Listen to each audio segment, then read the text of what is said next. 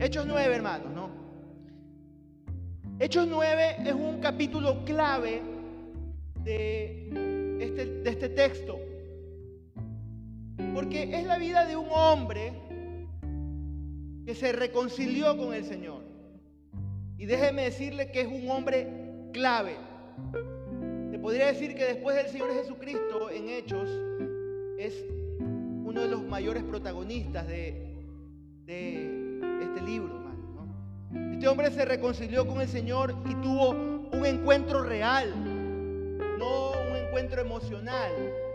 No, tuvo un encuentro, un cambio, nació de nuevo y tuvo un cambio genuino en su vida. Y hoy yo quiero, en base a la vida de Saulo de Tarso, aprender tres cosas importantes.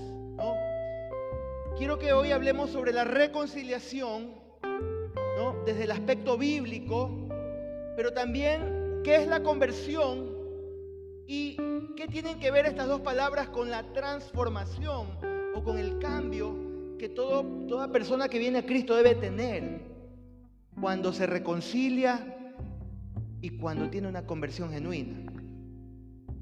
Hoy quiero que a la vida y a la luz del apóstol Pablo o Saulo de Tarso, aprendamos estas tres cosas importantes que nos van a ayudar para poder nosotros examinarnos, ¿no? ¿Cómo está nuestra vida cristiana? ¿Cómo estoy yo con el Señor? ¿Realmente estoy en, buen camino? ¿Realmente el Señor está, está transformando mi vida?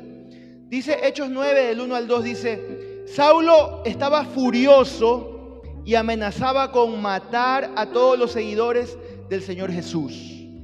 Por eso fue a pedirle al jefe de los sacerdotes unas cartas con un permiso especial. Quería ir a la ciudad de Damasco y sacar de las sinagogas a todos los que siguieran las enseñanzas de Jesús para llevarlos presos a la cárcel, presos, perdón, a la cárcel de Jerusalén. Ahora, ¿quién era este hombre, este famoso Saulo? Creo que usted recuerda que desde, desde Hechos 8 venimos, desde Hechos 7, perdón, venimos escuchando este nombre. Lo vemos en la muerte de Esteban, dando voto y teniendo la ropa o las túnicas de quienes iban a ser los apedreadores de Esteban. Lo vemos que después, al final de la muerte de Esteban, la iglesia empieza a ser perseguida. Y dice que él era uno de los que estaba o mejor dicho, el principal o el cabecilla o el presidente o el director de esta persecución. Y lo vemos ahora aquí en esta, en esta situación, no conforme con todo lo que está pasando. Recuerden, la iglesia ya había sido dispersa. Algunos habían ido hasta Samaria. Recordemos que estaba Felipe predicando en Samaria. Hubo un gran avivamiento. Después se encuentra en el desierto con un eh, etíope. También les predica. Eh, recordemos que los apóstoles Pedro y Juan vinieron para poner las manos sobre los samaritanos, recibieron el Espíritu Santo, pero, pero Saulo decía, bueno, ya se me fueron muchos de aquí, hay que ir a, a otros lugares a seguirlos persiguiendo. Ya no están aquí los que hay que perseguir, se fueron. Ya en Jerusalén no están los que deben ser perseguidos. Y entonces, ¿qué pasa con este hombre? No, este hombre era, tenía el respeto de la secta de los fariseos, y tenía influencia entre todos los líderes religiosos, ¿no? Saulo era un hombre totalmente celoso de la ley. Era un hombre que estaba totalmente comprometido y sabía la ley. Tanto así que él, como estaba tan metido con la ley, él odiaba a ese Cristo, a ese Jesús del que todo el mundo hablaba. Odiaba a Cristo. Era tan religioso y legalista que estaba tan aferrado al antiguo pacto y a la religión judía que no se había dado cuenta y estaba cegado de que ya había venido el Mesías. El Mesías ya había estado en medio de ellos y que el Mesías ya había sido muerto justo por el grupo del cual él, era parte, los religiosos. Eso fue lo que pasó con Saulo. Y era tan religioso y legalista que asolaba a la iglesia. Así lo dice literalmente el texto. Usted sabe que el, término asolaba en griego da la idea de, creo que lo dije en, en una prédica anterior, ¿no? Esta palabra es como un depredador, como un león, como un leopardo, como un tigre, que está pues acorralando a su presa, ¿para qué? Para meter el mordisco y empezar a despedazarla. Literalmente eso es lo que quiere describir esta palabra. Y era lo que estaba haciendo Saulo. Estaba asolando, estaba acorralando, quería despedazar. Como cuando alguien está con coraje, ¿no? Viste una, una persona con arranques de ira y empieza a despedazar, ¿no? Algún tipo de, de material o cosa en sus manos. Era lo que Saulo tenía en su corazón. Eso, y eso era lo que él estaba haciendo con todos los cristianos. Los perseguía. Es la Biblia que los arrastraba. Hombres y mujeres, no había distinción. Así él mismo lo dice cuando está dando su testimonio. Hombres y mujeres, ¿no? Los metía en la cárcel y a otros daba el voto para condenarlos a muerte. Este era Saulo. Este es el gran apóstol Pablo del cual habla la Biblia más adelante. Y en el versículo 2, como lo acabamos de leer, dice que él pidió cartas, ¿no? A las autoridades, ¿para qué? Para ir hasta Damasco. Damasco ahora está, actualmente igual es el país de Siria, para que usted sepa, Damasco, ¿no? A capturar a los cristianos y llevarlos a dónde? Encarcelarlos en Jerusalén. Y para ahí, pues obviamente, enjuiciarlos y tal vez darles condena de muerte o, o hacerlos renegar de su fe. Porque eso es lo que quería hacer Saulo, ¿no? Ahora, ¿qué yo puedo ver en Saulo, hermanos? Yo veo en Saulo un hombre que quería cumplir con la ley, que él pensaba que estaba haciendo lo correcto. Yo veo en Saulo un hombre totalmente comprometido y celoso con su religión. Un hombre que quería hacer lo correcto. Él pensaba que estaba cumpliendo con, con la voluntad de Dios, con lo que él estaba haciendo tenía esa idea de que él estaba haciendo lo correcto, ¿no? No, él quería hacer cosas acorde con su religiosidad, porque él era un religioso, acorde con su legalismo, porque él era un legalista. Él, él quería cumplir al pie de la letra la ley, y la Biblia dice que nadie se salva por las obras de la ley. Sin embargo, él estaba ahí firme con lo que creía, ¿no? Y yo quiero aquí darles una enseñanza muy importante previo a entrar al, bosquejo de lo que quiero compartir, hermano. ¿no? Nuestras intenciones, escúcheme acá, mi hermano, nuestras buenas intenciones no son muchas veces suficientes para caminar en la voluntad de Dios. Podemos tener las mejores intenciones del mundo, ¿no? Y creer que nuestras intenciones nos acercan a Dios. Pero muchas veces esa es una mentira. ¿no? Pueden, puedes que estés haciendo cosas buenas, estar en el lugar correcto, en Centro Cristiano de Manta o en cualquier iglesia aquí. Juntarte de hecho con las personas correctas, gente que ama a Dios, gente que quiere que, que vive en integridad. Pero no quiere decir que tú estés realmente en el camino correcto. La Biblia dice que de buenas intenciones está lleno el infierno. Y hay mucha gente, y la Biblia dice, hay caminos que al hombre le parecen correctos, pero su final es camino de muerte. Hay mucha gente que, yo, yo a veces me pongo a pensar en estas personas, esta gente que está metido en sectas falsas. Y, y, predican y van de puerta en puerta y hacen muchas cosas y muchas veces peregrinan, van a otro país, van a la Meca, van acá, van allá. Yo digo, ¿Cómo será el día que despierten en la eternidad? E, esto es una reflexión personal, ¿no? Y se den cuenta de que valió la pena. Porque todas esas buenas intenciones no le sirvieron.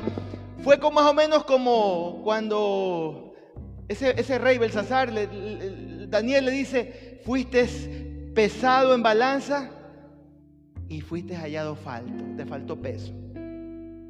Y muchas veces estamos así creyendo que de buenas intenciones podemos llegar a tener y poder estar en la voluntad de Dios que es agradable y perfecta para quienes le siguen. esta es una buena forma para poder examinarnos. Ahora, entrando en materia, ¿qué pasa con la historia, hermano? ¿no? Vamos a encontrar algunos elementos que nos van a ayudar a entender qué pasó con la vida de, de Saulo, de Pablo, en su conversión, ¿no? Y el primer elemento es el siguiente, hermanos. Ahí está, número uno. No importa nuestro pasado, todos somos candidatos para conversión. No importa nuestro pasado, mi hermano. No importa que hayas metido las cuatro patas, perdón que use este término. No importa que la hayas regado. No. No importa lo que hayas hecho, hermano. Cuando a través de los ojos de Jesús, tu pasado no determina tu futuro eterno. A través de los ojos de Jesús, tu pasado nunca no determina tu futuro eterno. Pastor, estoy descalificado porque yo vengo de situaciones difíciles. He fracasado varias veces. Tu pasado no determina tu futuro eterno, querido, amado. No, porque el Señor, escúcheme, mientras Saulo iba en camino a Damasco, ¿no? A seguir con la persecución de, sus seguidores, se le presenta y Saulo tiene un encuentro con él. Yo, yo, yo me pongo a pensar qué afecto de parte del Señor para este hombre. Qué afecto, ¿no? Este hombre que perseguía a los cristianos, hermano, ¿no? Él los arrastraba, los encarcelaba, hasta los mataba. Y a pesar de todo el mal que Saulo hacía, se convierte en el objeto del amor de nuestro Señor Jesús. Lo ama tal y como es. Y Dios te ama a ti tal y como tú eres. Tal y como tú llegas. A mí me gustaría poner debajo del letrero que está afuera, poner ahí un letrero que diga, bienvenido todos los imperfectos. Porque este es un lugar para imperfectos. Aquí estamos gente que ha llegado rota y que Dios la está restaurando. está levantando. Que Dios la está transformando. Que Dios le está dando un futuro mejor. Amén. Bienvenidos imperfectos. Todos aquí somos imperfectos. ¿Y en quién se convierte este hombre? Se convierte en el gran apóstol Pablo. Este hombre recibió una gran revelación de parte del Señor, hermanos. Recibió una gran revelación. Un hombre que, mire, de las 27 cartas o libros del Nuevo Testamento, él escribió 13. Imagínense la influencia de este hombre. Casi la mitad, o más de la mitad, perdón, del Nuevo Testamento, él la escribe. Después de haber sido perseguidor, blasfemo, Después de haber sido un hombre malo, un hombre implacable, orgulloso, se convierte en el más fiel perseguidor. ¿no? Este hombre viajó por muchas ciudades, pasó por muchas penurias, pasó por azotes, lo apedrearon, lo, encarcelaron, pasó por naufragios y llegó a Roma. Roma era como la capital del mundo en aquella época, ¿no? Para predicar el evangelio ante reyes, ante toda esa gente pudiente, toda esa gente de influencia, los reyes de la tierra, del mundo, ¿no? Y esta lección es para ti, mi hermano, mi hermana. Nunca digas nunca. Dilo conmigo. Nunca digas nunca. Nunca digas yo no soy capaz. Jóvenes que están aquí, nunca digas yo no soy capaz. Adultos, matrimonios, Nunca digas, yo no soy capaz. Hermano querido, nunca digas, yo no soy digno. Nunca digas, nunca te, te descalifiques tú mismo, ni descalifiques a nadie. Nunca menosprecies a nadie por su contexto, su pasado ni te menosprecias a ti mismo. ¿Sabes por qué? Porque Dios es capaz de cambiar corazones, puede cambiar esposas, puede cambiar esposos, puede cambiar hijos, puede levantar de lo vil y menospreciado a sus servidores para grandes cosas. ¿Sabes solo con qué? Con creer. Con creer. Solamente con creer, mi hermano. Con creerle a Él. Vamos a seguir leyendo la historia, versículos 3 y 4. Dice, ya estaba Saulo por llegar a Damasco cuando de pronto desde el cielo lo rodeó un gran resplandor como de un rayo. Versículo 4, cuando cayó al suelo, Saulo, perdón, Saulo cayó al suelo y una voz le dijo, Saulo, Saulo, ¿por qué me persigues? Señor se le, se le presenta a este hombre. Encuentro personal con él. ¿Y sabe qué? Llama por su nombre. El Señor lo conocía desde antes de la fundación del mundo, así como te conoce a ti desde antes de la fundación del mundo. Él te conoce, Él te ama, Él es tu Padre, Él es tu Dios. Y Dios le habla a este hombre, ¿no? Y sabe qué, esto me recuerda otra escena en el Nuevo Testamento, cuando el Señor va a visitar a estos tres solteros. No sé si usted recuerda esta escena. Va a la casa de Lázaro, María y Marta. ¿Recuerda esa escena? Y el Señor se sienta ahí con todos, se sienta también María, se sienta Lázaro, todos los que estaban ahí en casa. Y Marta, ¿cuántas Martas hay aquí? ¿Hay alguna Marta aquí? No, bueno. Marta estaba afanada.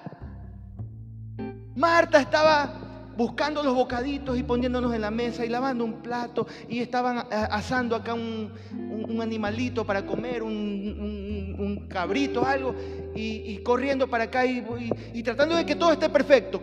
Yo sé que aquí hay mujeres que siempre quieren que cuando reciben a visitas, quieren que todo esté espectacularmente, hasta las vajillas y los cubiertos en el lugar donde deben estar. Así estaba Marta. Y un momento otro ya ve que está corriendo y la ve a su hermana. ¿Y esta? Tentadota. Riéndose de lo que el Señor está compartiendo, escuchando.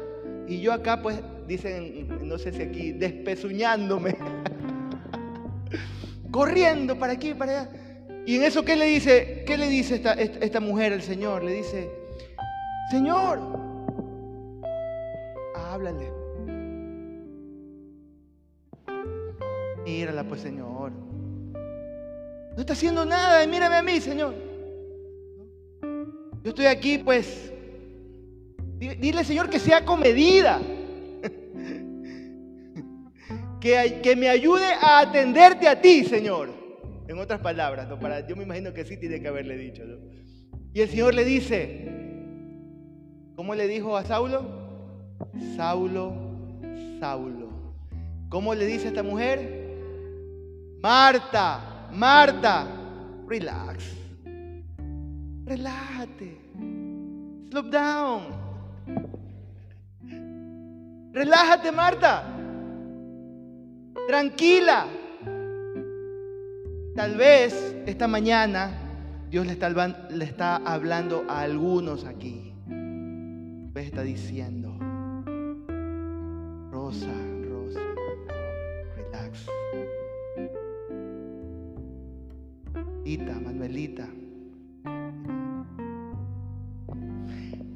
Varón Esbar, varón Esbar.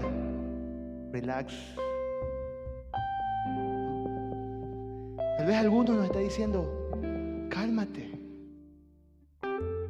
Matius, Matius, relájate.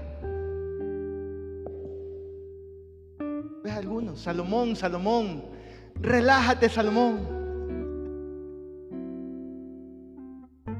Tal vez algunos el Señor nos está hablando, cálmate, da, escucha, obedece,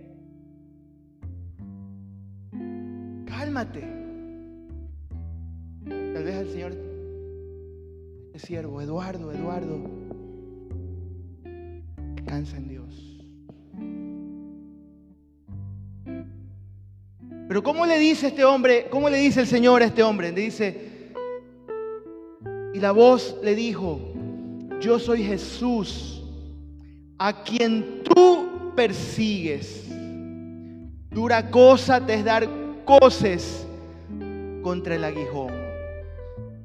Yo por años quería, no entendía qué significaba esto de dar coces contra el aguijón. Es más o menos como que si tú tuvieras una lanza aquí, ¿no es cierto? No, no, pude conseguir, la lanza me olvidé de traerla, ¿no? Y esto tuviera una punta. Y esto es lo que estaba haciendo Saúl.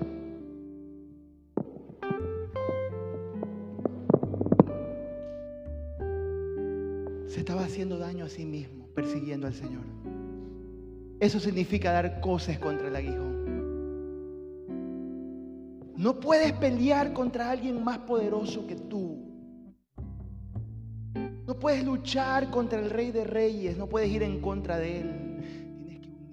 Y vas a terminar mal y vas a terminar en el fuego eterno. Tienes, tienes que ir con el aguijón enfrente, caminar con el aguijón. No te sigas haciendo daño. No sigas peleando. Mire hermano, nunca es tarde para tener un encuentro con Dios. Nunca es tarde para que tú y yo volvamos a encontrarnos con Jesús. Y hoy tú puedes abrir tu corazón, hoy puedes transformar tu corazón y decirle, yo quiero encontrarme contigo, yo quiero encontrarme contigo, Señor, yo quiero realmente tener un encuentro con Él. Pastor, ¿esto es solamente para los nuevos, los invitados? No, esto es para ti, para mí. La idea es que tú y, tú y yo todos los días nos encontremos con el Señor. La idea es que tú y yo todos los días renovemos nuestra relación con Él. La idea es que tú y yo todos los días al piso como Saulo, Señor, ¿qué quieres que yo haga? ¿Qué quieres que yo haga, Señor? Esa es la, la actitud y la forma como tú y yo tenemos que vivir. Versículo 6 dice, Él, temblando de temor, estaba atemorizado, ¿no? dijo, Señor, ¿qué quieres que yo haga? Y el Señor le dijo, levántate y entra en la ciudad y allí se te dirá lo que debes hacer. Ahora, pasa algo interesante en esta parte, hermanos. Saulo inmediatamente le dice, Señor, Señor, ¿quién eres? Le pregunta. Señor. ¿Y qué significa esto? Es, Él quería primero saber quién era Él. Y esa debe ser nuestra primera pregunta cuando estamos acercándonos al Señor. Señor, ¿quién eres tú? ¿Quién eres tú? quién eres tú para mí, Señor? ¿Qué quieres ser en mi vida, Señor? Y es una pregunta de identidad, de conocer, de distinguir. Entender que Él no era cualquier persona que no es como nosotros. Él es el Rey, que Él es el Señor, Él, es nuestro Padre Celestial. ¿no? Y el Señor le dice y, le, y después le pregunta, Señor, ¿qué quieres que yo haga? La segunda pregunta clave que toda persona que viene a Cristo debe hacer. Bueno, ¿quién eres? Te estoy conociendo, pero ahora, ¿cuál es tu voluntad para mi vida? ¿Qué tú quieres que yo haga, Señor? ¿Qué vemos aquí en, Saulo? Yo veo una actitud de humillación, una, una disponibilidad total. Él no se está oponiendo, Él está rindiéndose completamente y le dice, aquí estoy para lo que tú quieras que yo haga, Señor. Yo no sé qué hacer, pero sé que tú me vas a dar dirección. No sé para dónde coger, pero dime, ¿qué quieres que yo haga? Y cuando miro el texto me impresiona cómo Saulo inmediatamente, hermanos, él olvida su pasado. Saulo inmediatamente olvida su pasado y se dispone al Señor. Dispone su corazón al Señor. Y sabes qué, hermano, eso pasa cuando realmente tú y yo tenemos un encuentro con el Señor. Cuando realmente tú te encuentras con Dios, es inminente, que tú tienes una... Es algo irresistible en tu vida, ¿no? No puedes seguir peleando ni luchando contra Él. Ya no estás ahí dándote el aguijón. Te rindes, dice Señor, aquí estoy, estoy a tu merced. Como cuando entran ladrones a un lugar, ¿qué tú haces cuando andan con pistolas? Estoy a merced del ladrón. No sé qué va a hacer este hombre. No sé qué, va a hacer, qué van a hacer estas personas. Estoy rendido. Esa fue la actitud de Saulo. Señor, estoy rendido. ¿Qué quieres que yo haga? Y esa debe ser la actitud de todo hijo, de toda hija de Dios. Que realmente dice, yo no quiero seguir luchando. Sigo luchando y me va peor. Sigo peleando y me va peor.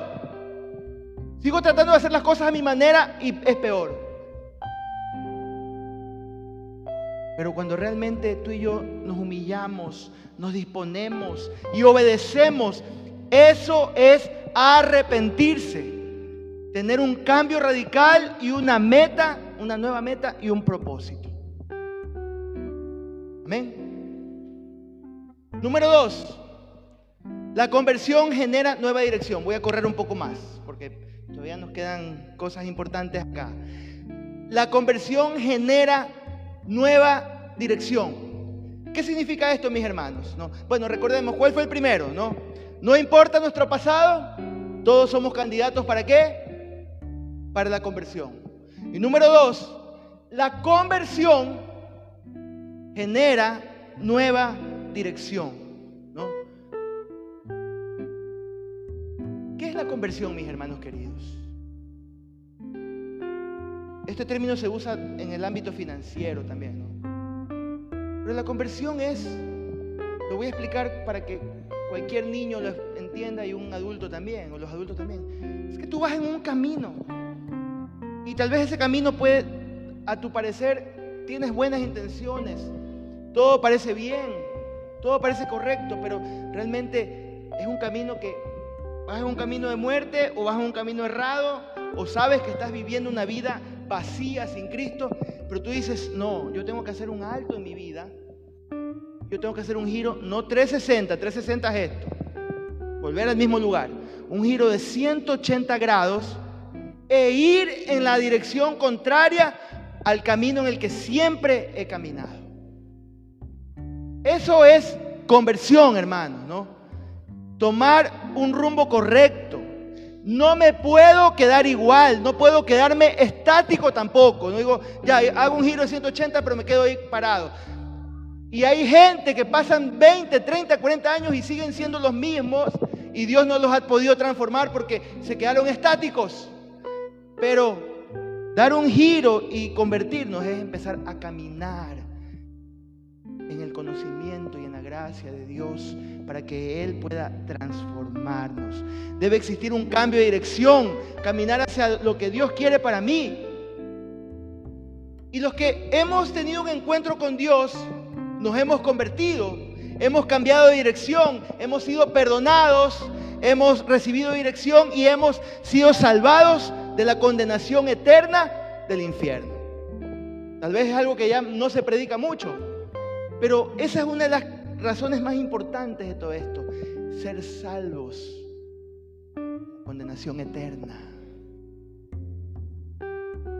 Para eso existe la conversión, mis hermanos. Sí, existe para ser transformados, para mientras que vivamos en esta tierra, vivamos transformados, ser, ser portadores de la palabra de Dios, ser portadores de cambio, traer una nueva dirección a nuestra vida, tener un propósito, un destino, pero ser salvos para la vida eterna.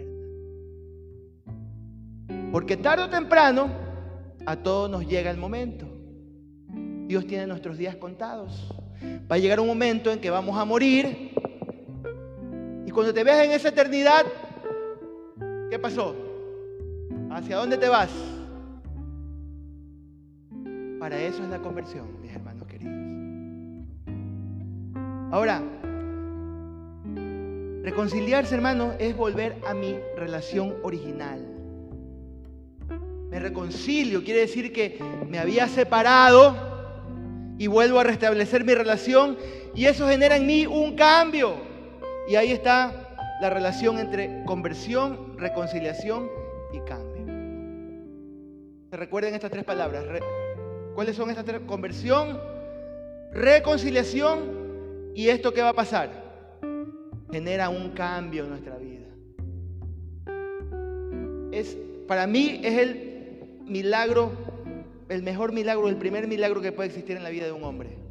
Cuando el Señor transforma tu vida. Cuando el Señor cambia tu vida.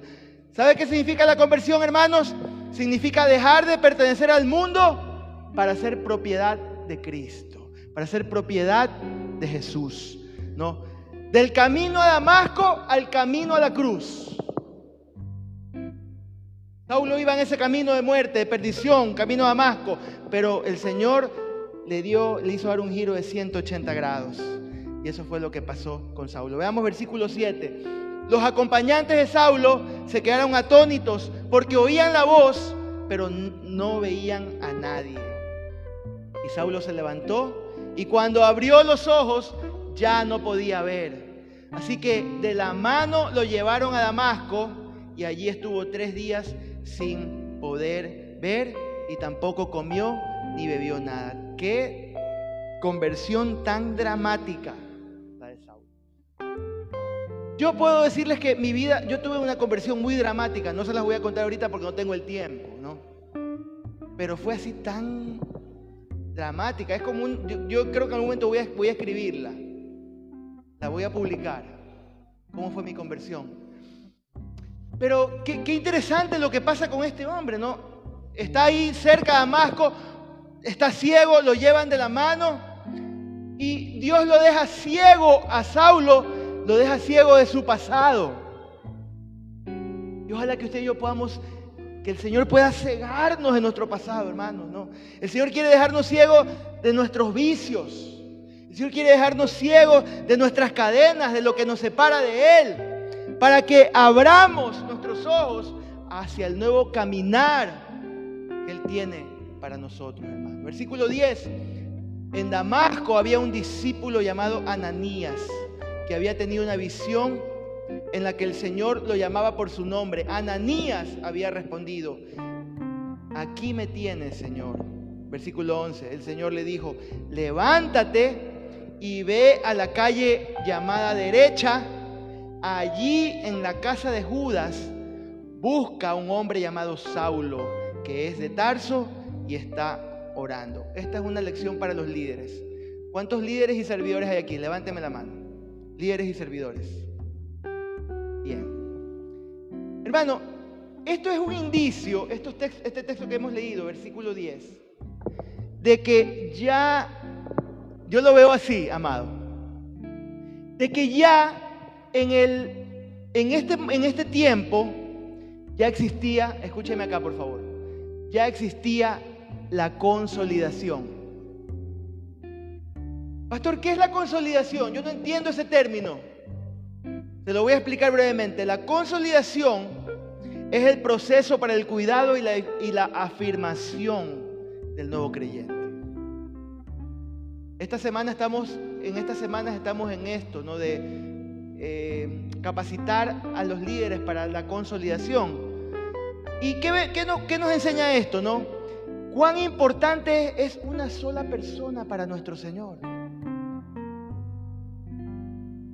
El Señor le, está, le habla a este hombre Ananías. Le dice, tienes que ir a hacer la, la visita. No había teléfono para hacer la fonovisita en aquel tiempo. Tienes que hacer la visita. El Señor le da la dirección exacta. Anda a la calle derecha, la casa de un llamado Judas. ¿Qué es lo que tenemos normalmente en las tarjetas de consolidación? La dirección, el teléfono, para visitar a ese nuevo. Entonces para el Señor es muy importante, mis hermanos, esto. Lo manda Ananías. Ananías no era ni pastor, él, él solo era un discípulo. Y eso quiere decir que todos somos iguales aquí. Pero usa un discípulo, ¿no? ¿Para qué? Para que vaya a la casa de Saulo, que aún estaba ciego y este hombre estaba orando, no sabía, no entendía. Y muchas veces el nuevo creyente está así. Ciego todavía, orando, preguntándose qué viene y ahora qué más, que sigue en mi vida cristiana y necesita Ananías que consoliden, que amen, que tengan paciencia, que ministren a ese nuevo creyente. ¿Cuántos líderes dicen amén aquí? No con mucha fuerza, ¿no? ¿Y qué hace Ananías? ¿Desobedece u obedece? Ananías obedece, ¿no? Hermanos, el cuidado del nuevo creyente demanda obediencia y esfuerzo. Amén. Versículos 17 y 18. Ananías fue y una vez dentro de la casa le impuso las manos y le dijo, hermano Saulo, lo empezó a tratar como hermano. El Señor Jesús que se te apareció en el camino por donde venías, me ha enviado para que recobres la vista y seas lleno del Espíritu Santo. Al momento, mire, de los ojos de Saulo cayó algo que parecían escamas y recibió la vista. Y luego se levantó y fue, ¿qué cosa? ¿Qué cosa? Hoy vamos a tener una fiesta de bautizos al final de esta reunión. Pero primero debe ocurrir esto, la conversión, debe ocurrir la reconciliación y Dios tiene que hacer cambio. Entonces, aquí, aquí estamos los ananías para ir y poner manos, ministrar, sanar y, y bautizar a gente nueva, ¿no? Y número tres, ya con esto termino, de reconciliados nos convertimos en agentes de reconciliación. Versículo 20, hermano, dice, enseguida Pablo comenzó a predicar en las sinagogas donde afirmaba que Jesús era qué cosa? El Hijo de Dios. Él no dice, voy a esperar un mes para hacerlo. Él no dice, voy a esperar a estudiar en la, en la escuela de crecimiento y discipulado para ir, recién voy a predicar. Él no dice, voy a ir al seminario bíblico para ir recién ver qué es lo que el Señor quiere para mí para servir. No. Este hombre dice que inmediatamente. Porque cuando realmente estás convertido y estás reconciliado y el Señor ha hecho cambios en tu vida, tú quieres decirle a todo el mundo lo que el Señor ha hecho en tu vida. Tú no lo quieres guardar, tú no lo quieres esconder, tú quieres compartirlo. ¿Y sabes por qué? Porque es prioridad, porque es urgente, porque estaba porque aunque estaba mal, él se convirtió, recibió a Cristo y se generó un cambio. Aquí voy a terminar, hermanos. Tal vez tú dices, sí, Dios me ama. Él es tan bueno. Y, mucha gente dice esto, y sí, Dios me ama, Dios es bueno, Dios nunca, nunca me va a abandonar. ¿Pero realmente has permitido que Dios te cambie? ¿O estás permitiendo que Dios te cambie? ¿Has tenido realmente una verdadera conversión? Porque la reconciliación viene con la conversión y la conversión produce cambios a una nueva vida. Hermano querido, este hombre, Saulo de Tarso, después Pablo, desde ese momento ese hombre jamás dejó de predicar, de llevar el mensaje de salvación a todo el mundo. Y yo le pregunto esta mañana, ¿cómo está tu vida? Yo te pregunto, ¿cómo está tu vida, amado? Tal vez Jesús te está llamando.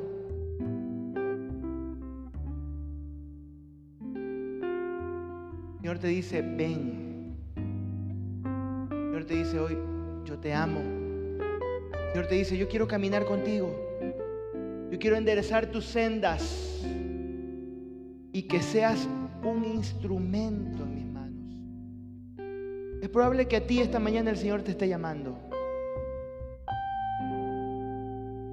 Y es, es probable que tú hayas venido viviendo una vida de buenas intenciones, de creer que estabas en lo correcto.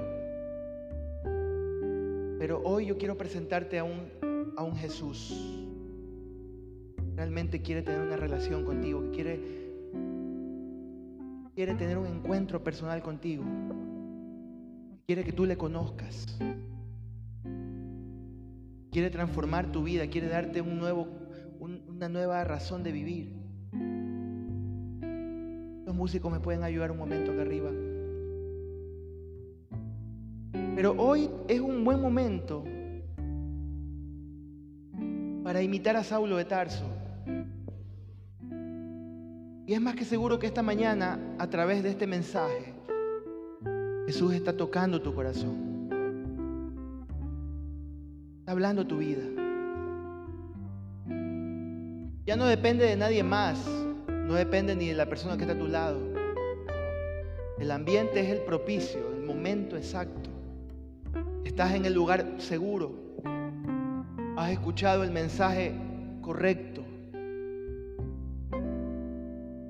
Este es el camino que debes seguir. te lo puedo decir con toda seguridad. Tengo casi 30 años de caminar con Cristo.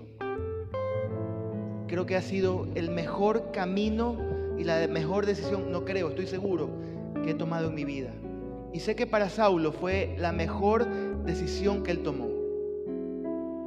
El camino de Pablo no fue un camino de rosas, ni un camino de solo bendiciones, fue un camino muy estrecho, con muchas situaciones difíciles, pero él siempre estuvo en la voluntad de Dios. Yo puedo decir lo mismo. En este camino que yo he vivido 30 años he tenido momentos difíciles. He vivido tiempos difíciles. Dolorosos muchas veces. Pero siempre he estado seguro que estoy en el camino correcto. La voluntad de Dios. Tú puedes hoy también tomar ese mismo camino. El camino de la voluntad de Dios.